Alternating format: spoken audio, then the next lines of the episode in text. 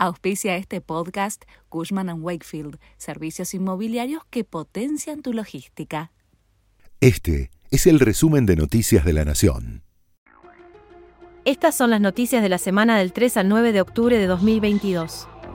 Todavía no hay responsables por la brutal represión durante el partido entre Boca y Gimnasia. El ministro de Seguridad bonaerense, Sergio Berni, se desligó de manera directa de los incidentes que se dieron en la noche del jueves, cuando la policía bonaerense reprimió con gases lacrimógenos y balas de gomas a los hinchas de gimnasia y esgrima La Plata que intentaban ingresar al Estadio del Bosque, con entrada en mano, para presenciar el partido entre el conjunto platense y Boca, en lo que iba a ser el cierre de la fecha 23 de la Liga Profesional de Fútbol.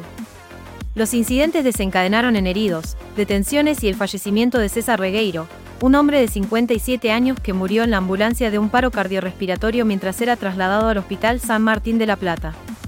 El hecho tomó vuelo político, pero el gobernador Axel Kisilov por el momento sostiene a su ministro de Seguridad, mientras que la oposición ya pide interpelación y juicio político en la legislatura bonaerense.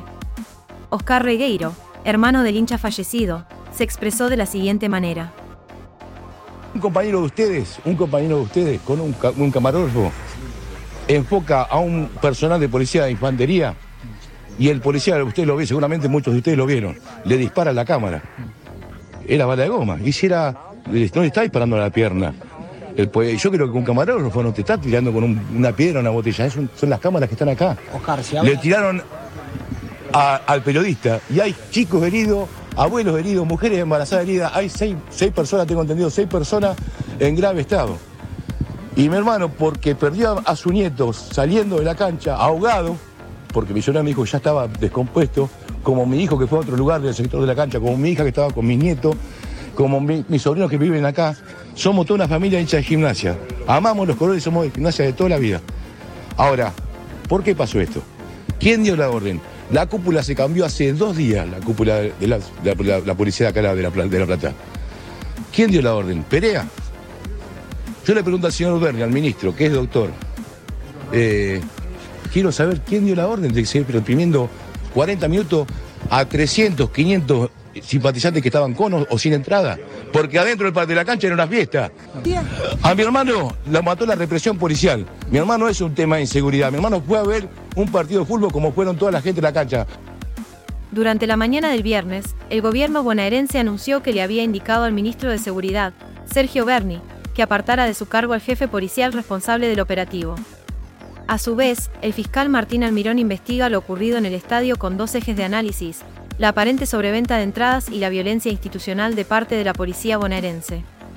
Dentro de la línea de investigación relacionada con la actuación de la policía están reunidos distintos hechos, entre ellos, las lesiones al camarógrafo de TIC Sports al que le disparó un efectivo mientras registraba la represión frente a la puerta del estadio, y episodios de abuso de autoridad. Todos estos presuntos delitos estarían agravados por haber sido cometidos por agentes de las fuerzas de seguridad. El mismo jueves por la mañana se había vivido un confuso episodio en la Universidad de La Plata. Dos presos fueron a rendir un examen en la sede de la Facultad de Humanidades.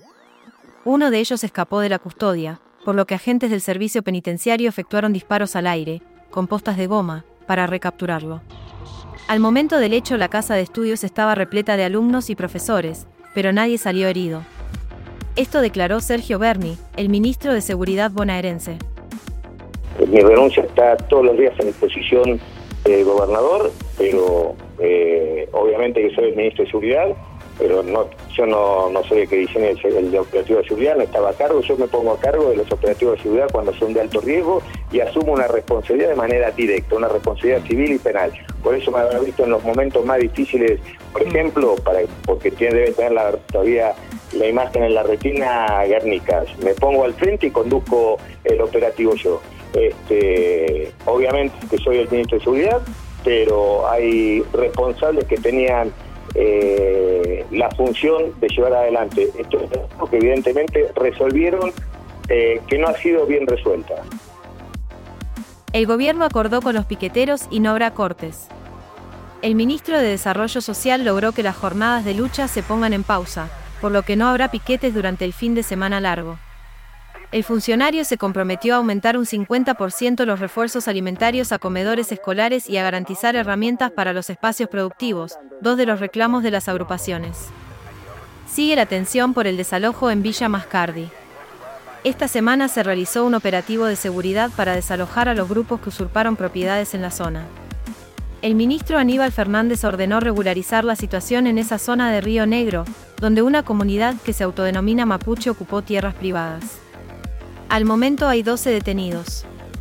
Por este operativo Elizabeth Gómez Alcorta dejó su cargo en el gobierno, tras haberle presentado al presidente Alberto Fernández su renuncia indeclinable al cargo de ministra de Mujeres, Géneros y Diversidad. Su salida se oficializó el viernes, luego de que se conociera públicamente su disidencia con el operativo de desalojo a la comunidad Lafkenwinkul Mapu en Villa Mascardi. Gómez Alcorta habló de graves violaciones a los derechos humanos. Así se refirió Aníbal Fernández al hecho. Nosotros vamos a trabajar en función de decisiones judiciales y lo que nosotros entendemos tenemos que poner regularizar esa situación porque no es la correcta. Entonces, este, eh, ojalá en el transcurso del día podamos juntarnos y le pueda explicar con más detalle. Comenzó la paritaria de camioneros. Pablo Moyano se reúne con los empresarios en el Ministerio de Trabajo para negociar el segundo tramo del ajuste. Entre abril y octubre el gremio obtuvo un aumento del 31%. El líder sindical ya avisó que con las proyecciones de inflación que hay, peleará por un incremento arriba del 100%. Habrá otra suba en trenes y colectivos y acumulará 80% en cinco meses. El aumento que se aplicará en diciembre será de 40% y se sumará a otro igual que se agregó en agosto. El ajuste va a impactar de lleno en la inflación, que se encamina al 100% anual. Sergio Massa viaja a la asamblea del FMI y a la cumbre del G20. El ministro de Economía vuela a Washington la semana próxima.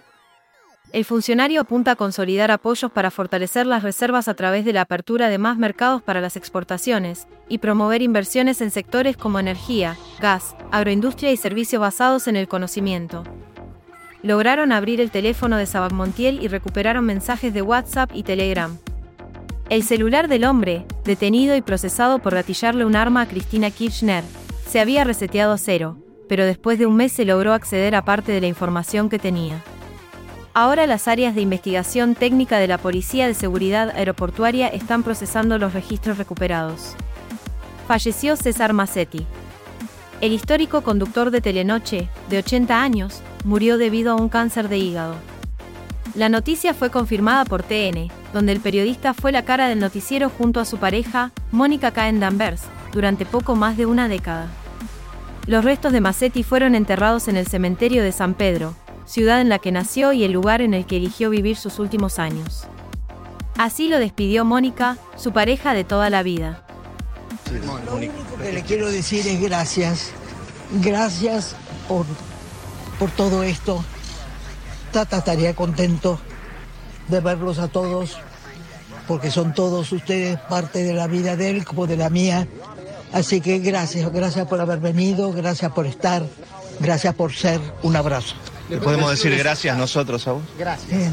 Gracias a todos. Gracias, gracias. Tras la represión en La Plata, la Liga Profesional sostiene su fecha programada. En los encuentros de hoy se destacan el que jugarán San Lorenzo y Vélez en el Bajo Flores, desde las 16. Mañana Boca buscará alcanzar a Atlético Tucumán, el único líder, recibiendo a Aldo a las 18. El encuentro suspendido frente a Gimnasia y Esgrima podría jugarse el 19 de octubre, si es que se reprograman los encuentros de Copa Argentina estipulados para esa fecha.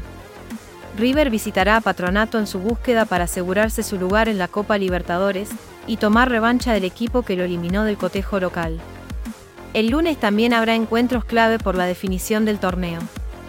En primer turno, Huracán frente a Argentinos. Más tarde Racing recibe al elenco tucumano, que buscará sostener la diferencia sobre los escoltas. Este fue el resumen de Noticias de la Nación.